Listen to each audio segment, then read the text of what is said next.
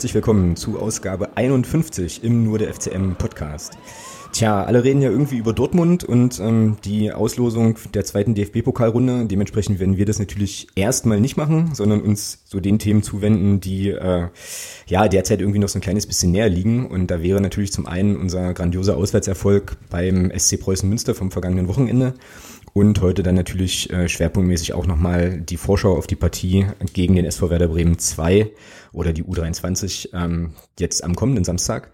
Natürlich werden wir Dortmund und ähm, das Ganze drumherum und den ganzen großen Hype äh, im sonstigen Segment auch nochmal so ein bisschen thematisieren, aber dazu kommen wir dann später. Der Thomas ist auf jeden Fall wieder mit dabei. Guten Abend. Grüße. Und ähm, wir haben heute als Gast jemanden eingeladen, den man, denke ich, ähm, mit Fug und Recht als absoluten Experten für die ähm, U23 von Werder Bremen bezeichnen kann und sagen ein ganz herzliches Willkommen dem Karim. Moin. Cool, dass das geklappt hat. Äh, ja, sag mal so zwei, drei Sachen zu dir. Wer bist du, was machst du und was verbindet dich eigentlich mit der U23 vom SV Werder Bremen? Äh, 22 Jahre, äh, bin Mediengestalter ähm, und ja, verfolgt die U23, seit ich das erste Mal in Bremen auf Platz 11 war, was auch schon wieder locker über äh, mehr als zehn Jahre her ist. Also sprich, ich habe die dritte Liga schon äh, seit Tag eins im Blut. Krass. Und bist aber ja gebürtig, ähm, hört man ja auch so ein kleines bisschen eher so aus der Thüringer Ecke. Nicht wahr? Genau. Aus der Nähe von Erfurt komme ich. Genau, ja. Und wie kommt man dann ausgerechnet oder wie landet man dann ausgerechnet bei der U23 von Werder? Also da würde ja jetzt naheliegenderweise bei mir erstmal aufpoppen, so irgendwie Erfurt oder Jena oder irgendwie so. Wie kam das? Das hat ganz damals so, also noch vor der vom Double mit äh, Johann Miku angefangen. Der hat mich komplett geflecht gehabt und seitdem bin ich Werder verfallen. Und das ist dann äh, alles mit dem ersten Besuch in Bremen äh, ist das, hat das alles angefangen. Und ja, habe mich dann intensiver mit der U23 beschäftigt, fast mehr als mit den Profis. Krass. Ja, hat man eigentlich auch selten irgendwie, ne? Weil normalerweise ähm, ist das ja dann irgendwie immer so, naja, gut, U23, die gibt's halt auch. So, aber ähm, dein Fokus ist ja da schon stark drauf und du hast auch einen, einen Blog zum, zur U23, gell? Genau. Hinterhof des Hängers nennt sich die gesamte Seite. Ähm, verrückter Name werden es einige denken, hat aber damit zu tun, dass ähm, die Düsseldorfer Presse war das damals, glaube unser Stadion Platz 11 so getauft hat, nachdem einige Favoriten große Namen wie eben Fortuna Düsseldorf, Union Berlin bei uns verloren haben. Mhm. Damals noch dann zu, logischerweise zu Drittliga-Zeiten, ne? also ist irgendwie auch schon wieder krass, dass, ja, dass Union und die Fortuna, dass die halt eben auch vor noch gar nicht allzu langer Zeit da tatsächlich auch nochmal rumgedümpelt sind, so ein bisschen. Gut, dann würde ich sagen, äh, lass uns doch mal so ein bisschen auf die aktuelle Situation gerade bei euch gucken, bei der U23. Und ähm, da muss ich jetzt sagen, dass ich in der total komfortablen Situation bin, dass ich den Staffelstab an der Stelle einfach mal ganz entspannt an den Thomas weiterleite, der äh, Image-Bashing, äh, Ausrufezeichen und so, nein, natürlich nicht, aber ja schon äh, eher noch ein bisschen Werder-affiner ist als ich auf jeden Fall. Und äh, auch hier in unser Sendungsdokument so die eine oder andere Sache reingeschrieben hat. Und deswegen, äh, Thomas, deine Bühne, leg los. Frag den Karim, was du schon immer mal fragen wolltest zur U23 und überhaupt. Äh, und ihr sagt, ihr, sagt Bescheid, ihr sagt Bescheid, wenn euer Fachgespräch beendet ist dann, ja? Ähm. ja, nein, also, nee, also folgendes, ich meine, ähm, es ist ja so, der, der Florian Kohfeldt, der ist ja letzte Saison dann, nachdem er dann zwangsweise zwei Trainer gewechselt wurden bei euch, ähm, ist er dann Cheftrainer geworden von der zweiten zum Saisonende hin und macht das ja jetzt, dann hat jetzt die ganze Vorbereitung damit gemacht. Frage von mir ist einfach mal, was für ein Faktor macht dieser Florian Kofeld eigentlich aus? Er war ja, glaube ich, ähm, beim DFB-Lehrgang zum, zum Fußballlehrer, glaube ich, einer der besten, wenn nicht sogar der Beste in seinem Jahrgang. Und ja, welchen Faktor macht er eigentlich jetzt aus in dieser ganzen Mannschaft überhaupt Bremen 2, weil er hatte dann auch in einer ziemlich schweren Situation letzte Saison übernommen und hatte dann die Truppe auch drin gehalten. Also ich finde, er ist ja der jüngste Trainer da drin, also er ist ja der jüngste Trainer der dritten Liga. Ähm, er spricht viel mit den Jungs, äh, hat ein klares Konzept vom Fußball und ich glaube, das macht eigentlich, also die zwei Faktoren sind so mit der Hauptpunkt des Erfolges aktuell und auch in der vergangenen Saison. Jetzt, jetzt muss ich mal so ein bisschen doof dazwischen fragen, weil ich das tatsächlich einfach nicht weiß. Ähm, was man bei Werder ja immer hört, ist, dass ja da auch viel quasi aus dem eigenen Verein heraus ähm, gemacht wird, auch so was Trainerbesetzung angeht und so weiter. War der Kofeld, wo, wo war der vorher? Was hat, was hat der denn vorher für eine Aufgabe? Co-Trainer. Er war Co-Trainer von der U23, oder? Skripnik. Nee, von, von Skripnik genau, damals. Profis. Okay. Und dann lief das so, dass der Nuri aufgerückt ist und der Kofeld ist quasi in Anführungsstrichen zurückgegangen, aber auch nach vorne, weil er dann sozusagen den Cheftrainerposten der U23 übernommen hat. Aus einem Co-Trainerposten der ersten Mannschaft heraus, richtig? Genau. Ah ja, okay, alles klar. Krass. Okay. Ja, er hat ja, hat er ja vor ein paar Wochen, glaube ich, das war vor, also kurz vor Saisonbeginn, hat er ja Aussage getroffen, ähm, geisterte auch bei Twitter rum, ähm, dass er dass der Werder 2 vorrangig dafür da ist, auszubilden. Die Ergebnisse sind sicherlich nicht unwichtig, aber sie stehen an zweiter Stelle. Ist das nur nach außen hin so vertreten und hat man dann nach innen hin eine ganz andere Meinung oder ist das wird das wirklich so gelebt in Bremen? Ist das wirklich völlig egal, wie die Mannschaft spielt und ist wirklich nur wichtig, dass die Jungs ausgebildet werden, um eventuell den Sprung im Profibereich zu schaffen oder ist das auch anders? Will man, ich denke mal schon, dass man äh, in einer Liga auch bleiben will, oder? Also gerade auch als, als Fun für junge Spieler zu sagen, hier pass auf, ihr könnt euch in der dritten Liga bei uns entwickeln und dann eventuell den Sprung schaffen. Also äh, das wird auch intern gelebt, dass die Ausbildung hauptsächlich im Vordergrund steht, aber natürlich wollen sie auch gute Ergebnisse erzielen. Ähm, das hat man auch letzte Saison ganz klar gesagt, dass man die dritte, dritte Liga unbedingt halten will. Ähm, ich meine, das ist jetzt auch diese Saison Alleinstellungsmerkmal. Äh, man ist die einzige U23 in der dritten Liga. Äh, so Spieler wie Rosin oder Touré, die wären beispielsweise nicht in die Förderliga gekommen. Und so kannst du die halt in der dritten Liga ausbilden, in Ruhe äh, Zeit geben und so langsam an den Bundesliga-Kader heranführen. Äh, beispielsweise auch mit Spielern wie Verlar oder Schmidt, so äh, die jetzt beispielsweise noch nicht die Spielpraxis in der Bundesliga bekommen werden. Die holen sie sich in der dritten Liga auf richtig hohem Niveau, wie ich finde. Und natürlich, wie gesagt, Ergebnisse sind zweitrangig, aber man, natürlich will man sich auch behaupten. Und das gelingt ja aktuell ganz gut, wie ich finde. Ja, ganz gut ist gut. das ist schon, schon ziemlich stark, was da, was Bremen 2 diese Saison abliefert, muss man schon sagen. Ähm, jetzt ist ja das System, was, was Bremen 2 spielt, wirklich auch analog zum Profi. Ich meine, das ist auch eine Drei-Abwehrkette, fünf im Mittelfeld, zwei Stürmer. Ist das Zufall oder ist das so ein bisschen interne Vorgabe? Das ist, äh, das zieht sich ja, glaube ich, sogar bis zur U17 runter, dass man so. fast durchweg im selben System spielt, damit man das so nach und nach verinnerlicht. Ähm, ja. Ich glaube, das ist auch diese, äh, ja, so eine, so eine Philosophiegeschichte. Also das hört man ja von anderen Vereinen tatsächlich irgendwie auch. Also ich kann mich erinnern, dass es da mal vor einiger Zeit äh, bei Raba Leipzig äh, große Diskussionen gab, weil die ja nun auch einen besonderen, einen besonderen Stil spielen. Und ich habe das da gelesen irgendwie im Zusammenhang mit der Frage, naja, wenn Leute es bei RB jetzt nicht in die erste Mannschaft schaffen oder so, ähm, sind die dann eigentlich, also wie sind die denn eigentlich dann irgendwie noch einsetzbar in anderen Teams, weil die halt eben einen sehr speziellen irgendwie Pressing-Kram, keine Ahnung, äh, machen und so und das halt schon seit der Jugend tun. Und ja, der Vorwurf war so ein bisschen, ist das nicht eine zu einseitige Ausbildung, ne? So. Aber ähm, ich glaube jetzt hier in Bremen, ja, bezieht sich das jetzt einfach erstmal nur so auf die Grundordnung, ne? So und auf die Spielphilosophie, die dann ja wahrscheinlich der ganze Verein irgendwie dann mitträgt. So. Ja, was auffällt ist, was auffällt, ist ja, dass äh, Bremen eine ziemlich gute Defensive, also ziemlich gut ist, ist natürlich noch untertrieben. Also ich glaube, ein Gegentor habt ihr jetzt in fünf Spielen, ja. Genau. Ähm, das, ja, schon ordentlich. Also, wie kommt das? Also, ich meine, letzte Saison ist es noch so gewesen, ähm, dass man doch relativ viele Gegentore bekommen hat. Jetzt hat man diese Saison ja, ich sag mal, in der Abwehr nicht groß anderes Spielermaterial. Ganz im Gegenteil, der Jesper Verlat, ich weiß nicht, ob der regelmäßig spielt in der zweiten oder ob der doch mal bei der ersten dabei war, jetzt gerade auch in der Vorbereitung. Ähm, wie kommt das? Ist das jetzt taktisch ähm, begründet, eben auf die Umstellung vom, vom Florian Kofeld oder, oder ist es einfach auch ein Entwicklungsschritt gewesen von den Spielern, die da jetzt äh, sind, weil jetzt immer viel habt ihr ja nicht verändert im, im Kader, abgesehen von den Abgängen, die weggegangen sind.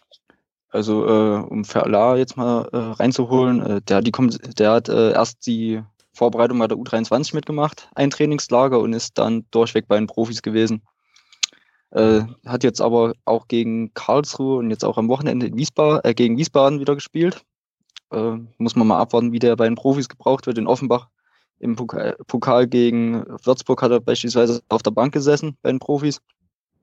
Muss man mal immer abwarten, wie äh, mit dem geplant wird. Mhm. Aber sonst ist es beispielsweise in der Innenverteidigung hast oder in der Verteidigung hast du auch noch einen Dominik Volkmar, äh, der sich richtig gut entwickelt hat. Und also allgemein die Jungs, die letzte Saison schon da waren, die haben einen Riesensprung gemacht, wie ich finde.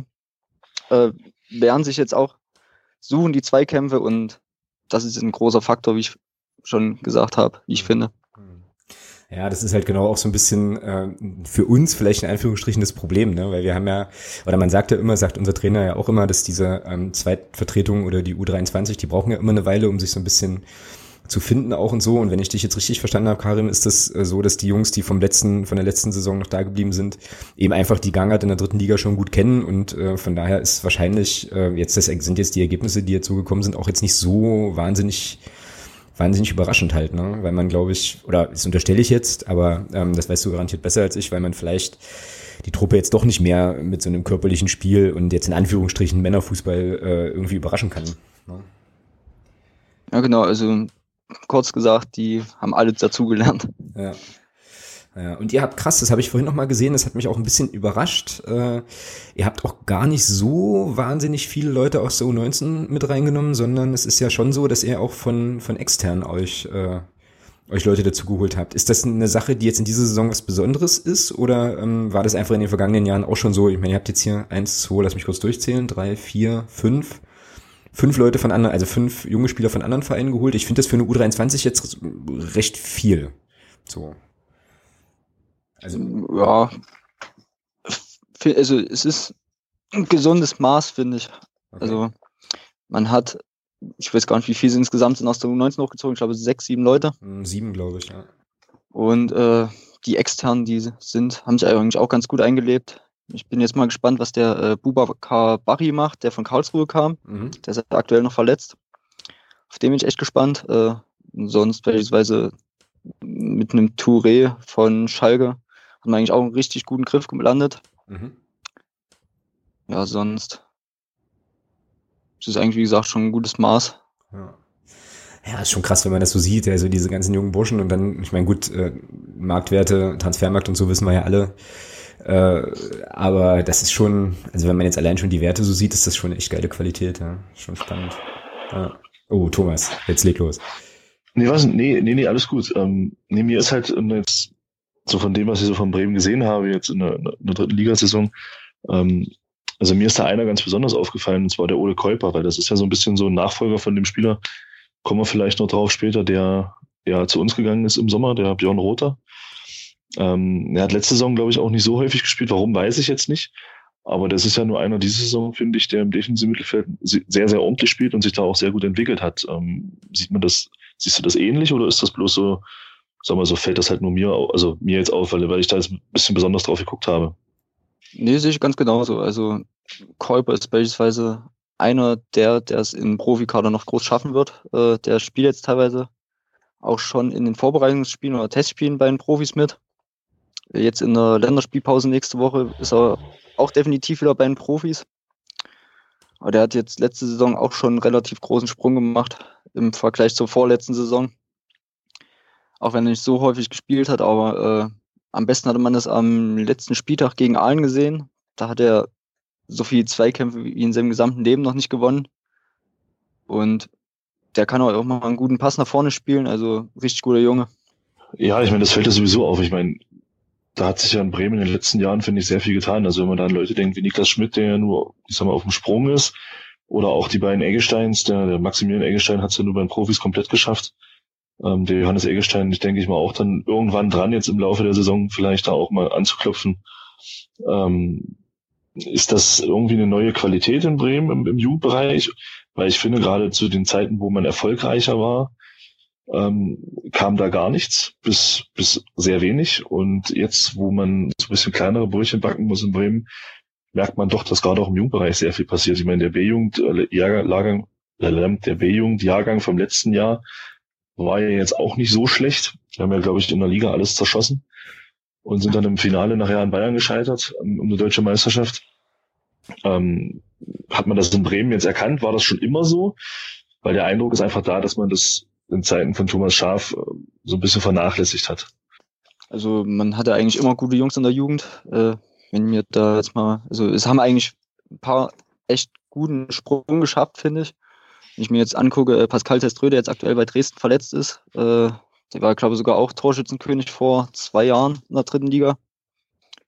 Ähm, dann hast du äh, Timo Perl, der eigentlich der auch, der auch verletzt ist bei Bochum, der auch eine re relativ große Rolle in der zweiten Liga spielt. Max Kruse von äh, 2008, 2009, äh, großer, äh, großer Spieler in U23, der ist jetzt bei den Profis wieder gelandet über Umwege. Äh, Martin Harnik, Niklas Füllkrug, das sind alles Spieler, die auch damals in der U23 gespielt haben, bei uns nicht so die Rolle gespielt haben bei den Profis, aber wie gesagt, über Umwege jetzt äh, auch erfolgreich sind. Also ist das jetzt nicht so, nicht so neu für mich. Ja, aber es fällt halt auf, dass jetzt viele auch im, im, im Verein bleiben. Also, wie gesagt, gerade die beiden Eggesteins zum Beispiel, gut, ein Grillic ist jetzt gegangen, aber auch jetzt ein Verlat, der jetzt auf dem Sprung ist, vielleicht eine Käuper. Also ich finde schon, dass das, dass das inzwischen, ja, dass die halt in, in, in diese Durchlässigkeit im Profikader ist, finde ich, eine andere als noch vor zehn Jahren. Oder täuscht das? das? Das stimmt auf jeden Fall. Also die bekommen auch alle eine relativ große Perspektive. Wie gesagt, äh, manche spielen schon in Testspielen relativ häufig mit, trainieren mit. Wie beispielsweise auch Erik Ölschläge ist eigentlich Dauergast bei den Profis im Training. Ähm, es gibt beispielsweise auch ein Programm, äh, was, ich glaube, bis zur U17 runter, U17 bis U23 zehn Spieler in Anspruch nehmen. Äh, die bekommen dieselben Bedingungen, also Sportpsychologen, äh, Athletiktrainer wie die Profis auf Dauer.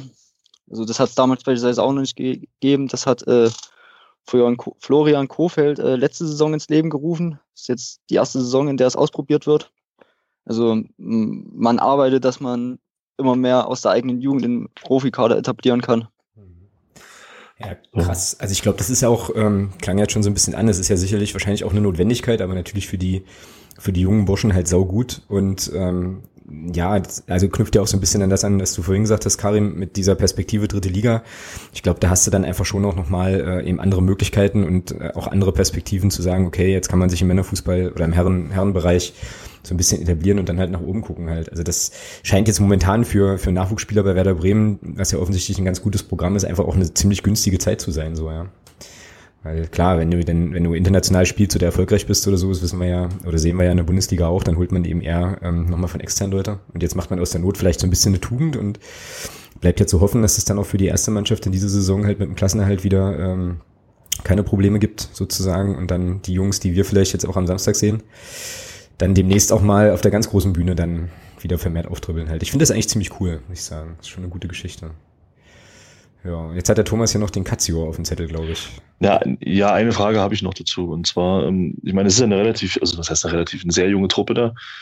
Ähm, aber ihr habt ja doch schon auch den einen oder anderen, ich sag mal, in Anführungsstrichen für den Kader alten Sack in der Mannschaft. Das ist zum Beispiel Raphael Katzio. Ähm, welche Rolle spielen die eigentlich in der Truppe? Ist das, sind das so wirklich Leute, die vorangehen? Erwartet man das auch von denen? Oder ja, sind die halt einfach da, um es mal ein bisschen blöd zu sagen? Also Raphael Katzior, Marc Fitzner, Tobias Dufner, jetzt auch vielleicht äh, Levent Aichicek mit reingezogen. Das sind alles Spieler, äh, die vorweggehen sollen, die äh, auch mal eine Ansage machen sollen, äh, den Spielern zur Seite stehen sollen, mal ein paar Tipps geben, ein paar Ratschläge. Aber es ist nicht so, dass das äh, die alten Haudegen sind, die äh, auf die alle hören. Die kriegen auch Anweisungen von einem 18-Jährigen und nehmen die oder setzen die um. Ähm, Rafael Cazio beispielsweise macht ja auch fleißig seine Tore aktuell, gell? Mhm. ähm, hat aber auch in den letzten, letzten zwei Jahren gemacht. Daher, äh, ja, sind wichtige Spieler alle, die auch Ü23 sind. Mhm. Ja, ach krass. Ähm, genau, scheint also echt eine ganz gute Mischung zu sein, ja.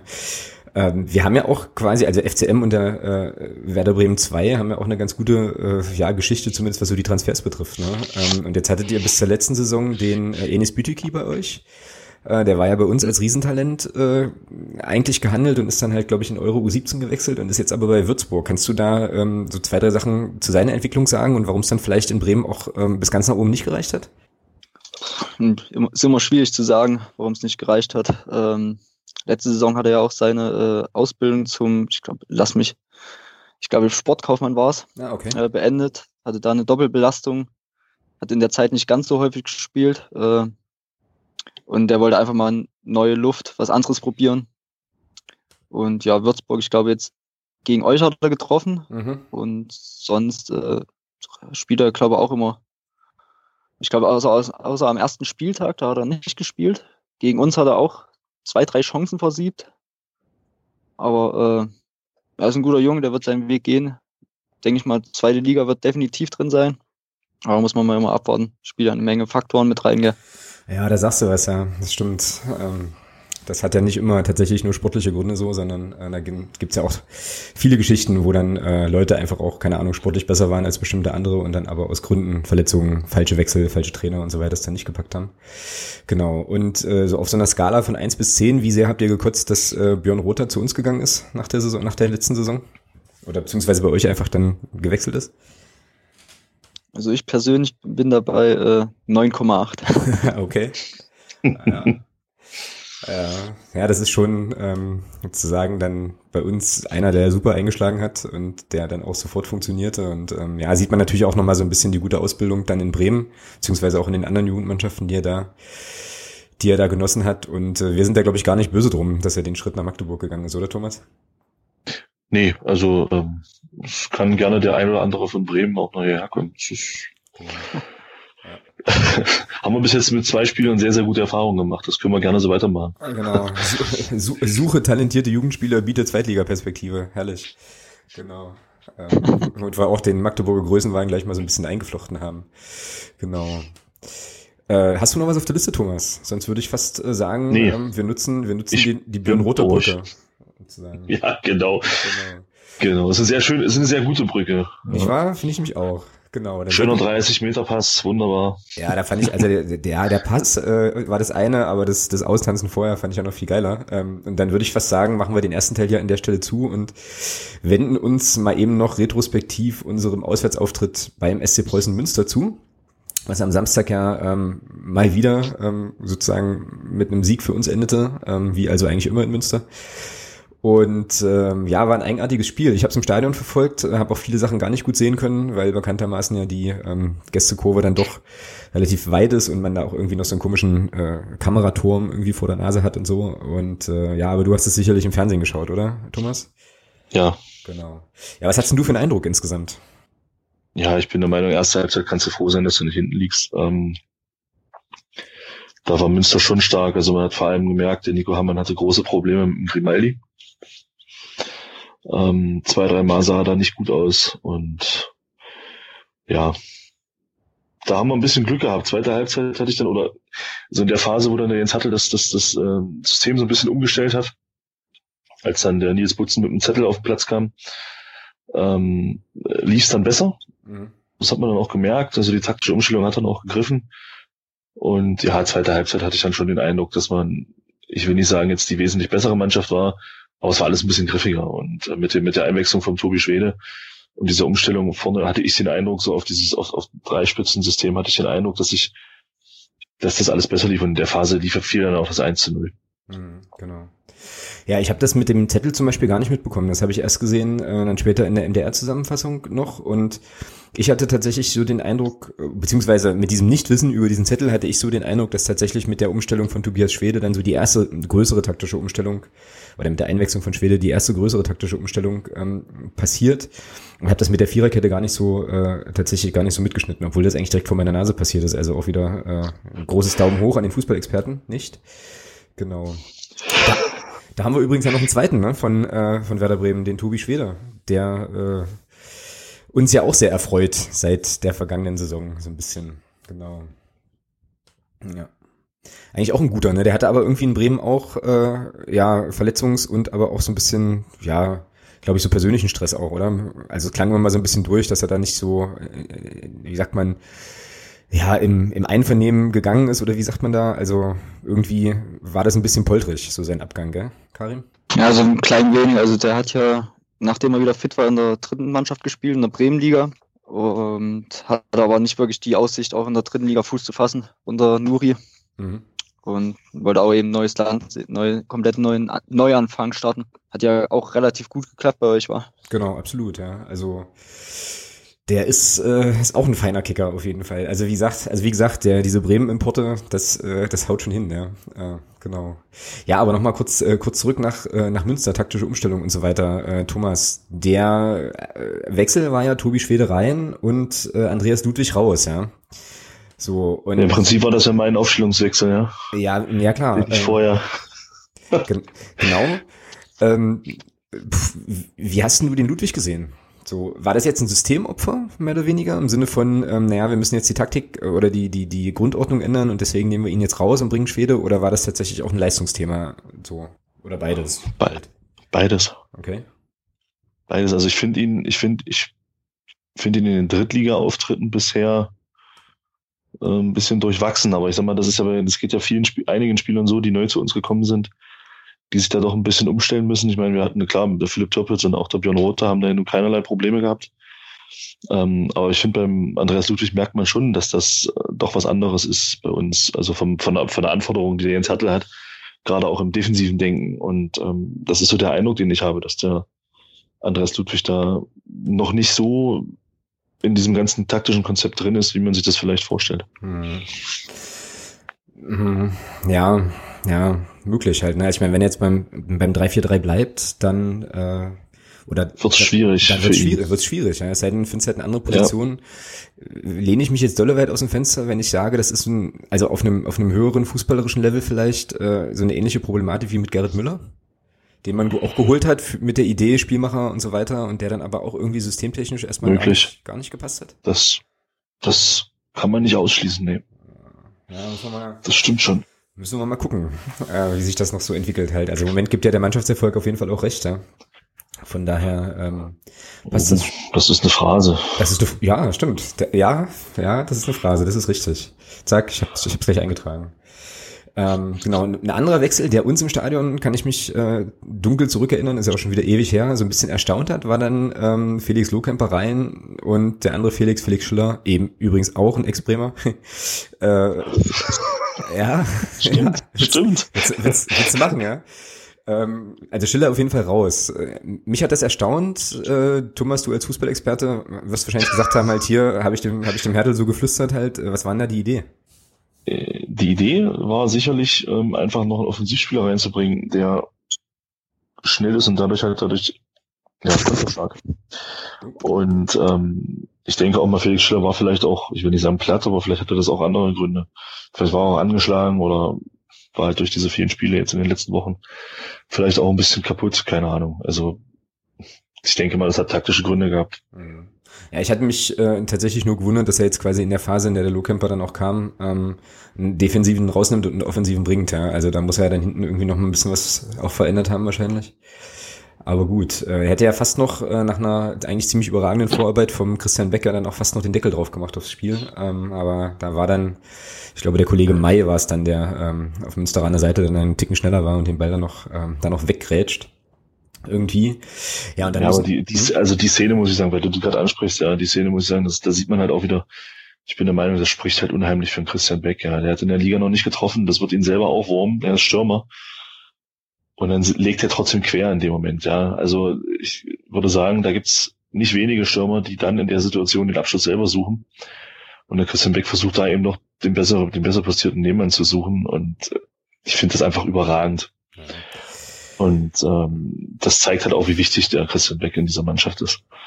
Ja, da gebe ich dir auf jeden Fall recht. Äh, ich habe die Szene so ein bisschen, äh, so ein bisschen anders noch wahrgenommen ähm, und habe so das Gefühl gehabt, dass das von Münster eigentlich auch gar nicht so schlecht verteidigt war, weil er eigentlich auch nicht so richtig eine gute, eine gute Lücke hatte. So, und dann dementsprechend äh, der Lowcamper da noch mitkam und es dann auch einfach eine kluge Option war, und da gebe ich dir auf jeden Fall recht, die dann auch zu ziehen, ähm, dann den Querpass zu versuchen, dass, dass er dann da vielleicht noch ja den Ball über die Linie drückt oder so. Aber ich fand das, wie gesagt, auch defensiv in der Situation, ähm, dies war jetzt so schlecht von Münster auch nicht gemacht. Ne? Aber klar, bin ich völlig bei dir, spricht äh, spricht auf jeden Fall für den Christian Beck, dass er da nicht einfach trotzdem irgendwie drauf drischt, sondern irgendwie versucht dann noch, noch was richtig Gutes rauszuholen, ja.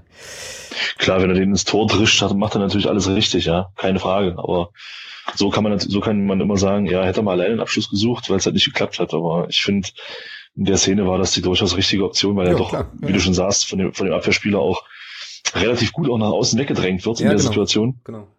Ja, der hält ihn gut vom Tor weg. Und von daher macht er da auch alles richtig. Aber wie gesagt, da gibt's viele Stürmer, glaube ich, die da mit dem Linken dann einfach draufhauen in der Hoffnung, dass er vielleicht irgendwie durchrutscht. Genau. Ja. Jo, und dann gab's dieses Führungstor äh, vom, ja, Michel Niemeyer, unserem neuen äh, Mega-Goalgetter, der hat jetzt, glaube ich, schon dreimal getroffen die Saison, oder? Ähm, Korrigiere mich, wenn ich falsch liege. Und alle drei, glaube ich, wichtige Tore. Ja, ja, aber äh, wo wir vorhin gerade schon beim Björn Rother waren, um halt diese goldene Brücke nochmal zu nutzen, ja, ähm, das ist ja eigentlich zu, pff, weiß ich nicht, mindestens mal 50 Prozent sein Tor, weil wie der den Ball, es ist ein langer Abschlag vom Torwart ähm, und wie er erstens sich da den Ball erkämpft, ja, in einem, äh, in dem entsprechenden Duell, ich glaube sogar gegen Grimaldi, ähm, dann auch noch diesen, diesen einen Gegenspieler da austanzt, also da irgendwie so, so FIFA oder Pro Evolution mäßig vorbeilegt und äh, dann auch noch das Auge hat, diesen super geilen Pass zu spielen. Also das war schon allererste Sahne halt. Das fand ich, war schon, war schon einfach ein richtig, richtig geiler Assist so. Dafür müsste Ja, aber von beiden. Also der Michael Niemeyer nimmt den Ball auch super mit. Ja, klar. Ähm, ich hatte so im ersten Moment den Eindruck im, im Fernsehen, durch die Kameraposition dachte ich, scheiße, er hat sich ein bisschen zu weit vorgelegt. Aber im Fern in der Wiederholung hat man es hat man das hat man es dann ganz gut gesehen, dass er da wirklich den Ball sehr sehr gut mitgenommen hat und äh, ja, ihm gelingt es halt zurzeit. Er hat dann auch ein bisschen Glück, dass, er, dass der Torwart da auch so hoch springt und ihm dann durch Hosenträger schieben kann. Aber gut, das hat er sich halt verdient. Ja. Ja. ja gut, das siehst du halt als Torwart dann immer irgendwie scheiße aus. Das äh, ist schon irgendwie so, aber ja, war halt letzten Endes auch einfach gut gemacht. So, muss man schon so sagen. Ähm, so, jetzt gehen wir am Ende des Tages dann mit einem 1 zu 0 äh, raus. Es gab, war ja dann zum Schluss hin auch nochmal so ein kleines bisschen hektisch, aber ich habe bei mir äh, dann tatsächlich auch eine neue, ähm, wie sagt man, eine neue Gelassenheit des Fußballguckens entdeckt, weil ich nämlich irgendwie so dachte, das, die, das wird passen. So, also in der letzten Saison habe ich immer so gedacht, na, da wird noch einer reinrutschen, diesmal nicht. Münster hat, äh, hat das halt stark äh, dann nochmal natürlich versucht, auch alles, äh, auch alles nach vorn geworfen mit allem drum und dran, keine Frage. Letzten Endes nehmen wir die drei Punkte aber trotzdem mit. Ähm, in der Höhe verdient oder sagst du halt, ja, wenn es jetzt ein Unentschieden gewesen wäre, dann wäre das auch okay gewesen. So. Ich glaube, aufgrund der ersten Halbzeit hätten wir uns über ein Unentschieden nicht beklagen brauchen. Also ähm, da fand ich Münster schon stärker, zumindest eine halbe Stunde lang. Und ähm, aber letztlich ist es, wie es der Michael Niemeyer in einem Spiel auch gesagt hat, letztlich hat, haben wir das Tor gemacht, Münster nicht, und dadurch gewinnst du so ein Spiel dann halt auch verdient. Und ähm, alles andere ist, jetzt hat doch Jage mal gesagt, alles andere ist Kokolores, ja. Mhm. Tore zählen. Das ist eine Phrase, übrigens. Ja, weiß ich. ist eingetragen. Genau, richtig, ja. Naja, und dann halt, wie gesagt, alles beim Alten ähm, in Münster. Nach dem Spiel war ganz witzig, wir standen dann noch äh, relativ lange aus Gründen ähm, der Verkehrsführung dann auf diesem Gästeparkplatz und sind dann irgendwann äh, ja dann losgezuckelt. Ich habe ja, ich war ja das Wochenende noch in Münster und wurde dann dankenswerterweise vom, vom Nico dann wieder im, in der Nähe der Hotels dann auch rausgeworfen, aber ähm, als wir da so ein bisschen standen und ähm, so gewartet haben, dass wir da rauskommen, äh, so aus diesem Wohngebiet, wo dann, wo man dann auch langgeleitet wird, kam dann irgendwann aus Stadionnähe der Richard Weil äh, rausgelaufen, alleine mit so zwei, drei Leuten. Hat mich an der Stelle erstmal so ein bisschen überrascht, weil ich so dachte, gut, okay, wenn die jetzt im Auswärtsspiel fahren, dann fahren die doch bestimmt auch alle gemeinsam wieder zurück und so. Ähm, ja, muss man da jetzt was reininterpretieren oder hatte der vielleicht einfach nur irgendwie äh, ja, Leute da und äh, nach dem Spiel noch eine halbe Stunde Zeit, sich mit denen zu unterhalten. Weil er ja nun auch wieder nicht gespielt hat, momentan irgendwie gar keine Chance hat, in die Mannschaft zu kommen. Wollen wir da jetzt großen Spekulatius aufmachen oder ist es einfach ein gängiges Prozedere in äh, Profifußballmannschaften, dass man eben mitunter auch den Weg erstmal nicht zusammen zurück antritt? Also ich finde da jetzt nichts Schlimmes dran. Wir hätten eigentlich mal ausstellen können, die fragen können halt hier, was ist los mit dir? Warum ich gehe mal schwer davon aus, dass das mit der sportlichen Führung abgesprochen war und damit ist das Thema auch erledigt für mich. Sehr gut. Genau. Das wollte ich hören. Richtig. Ja, coole Sache. Ähm, genau. Ja, dann haben wir ja, Münster eigentlich besprochen, oder? Hast du noch irgendwelche prägnanten Geschichten, von denen du sagst, halt hier äh, müssen wir auf jeden Fall noch drauf eingehen? Ah, ich ja, hab, Münster hatte hm. Münster hatte ein schönes Banner vorm Spiel, das hat mir gefallen. Wollte ich, wollte ich gerade sagen, das, das hätte ich jetzt auch nochmal angesprochen, die, äh, die DFB-Proteste. Ja, das war ja schon ähm, ein eher weniger dezentes Spruchband, was sie da vor der Kurve ausgebreitet ja. haben. Ja. Ja.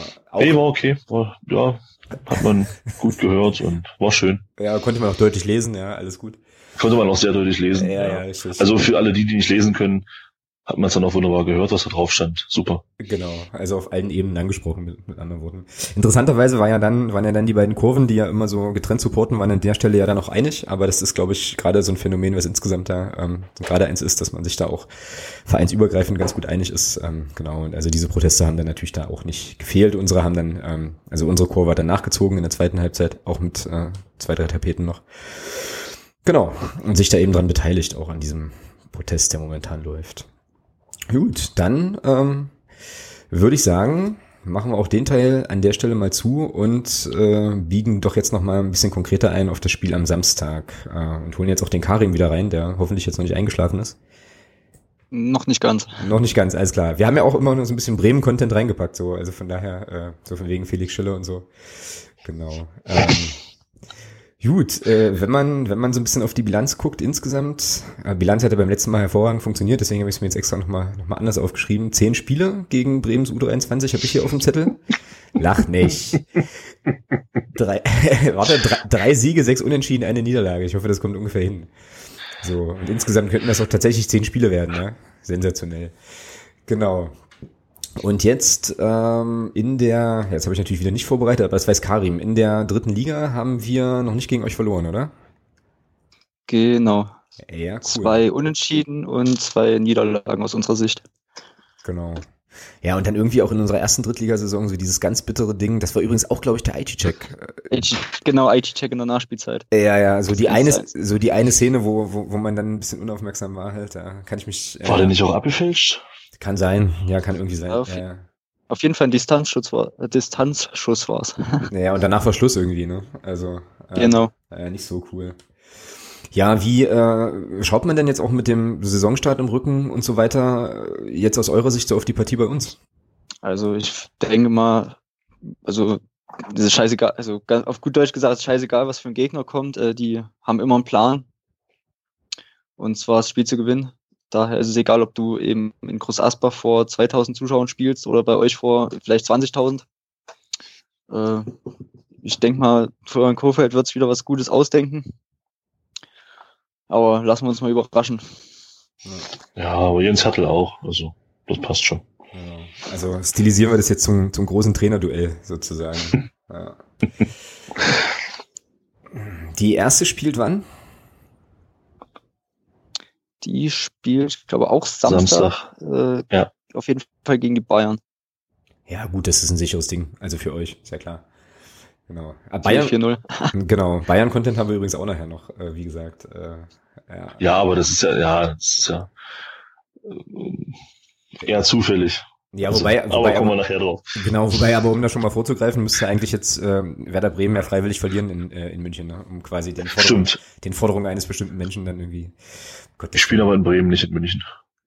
Ja, Entschuldigung, genau, also gegen München, ja, also gegen die Bayern, genau.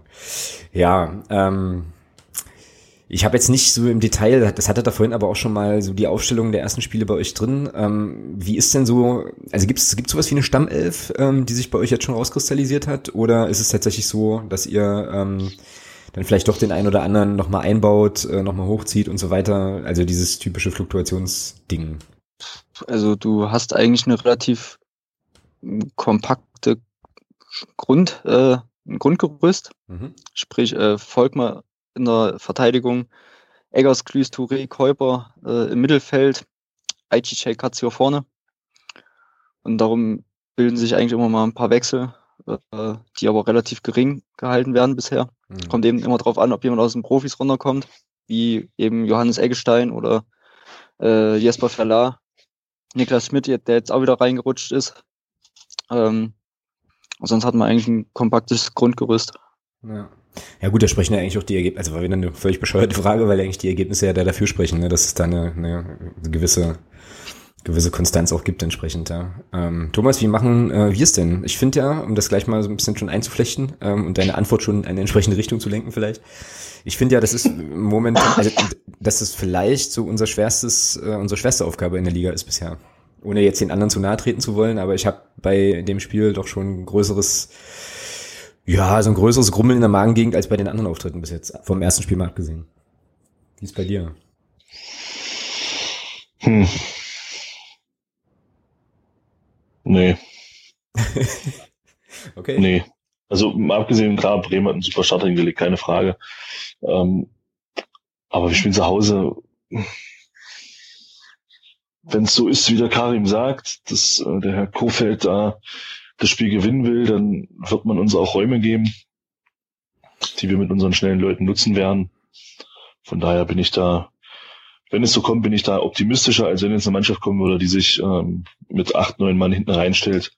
So wie Groß Asphalt das gemacht hat zum Beispiel. Also wenn Bremen hier versucht mitzuspielen, glaube ich, kommt uns das eher entgegen.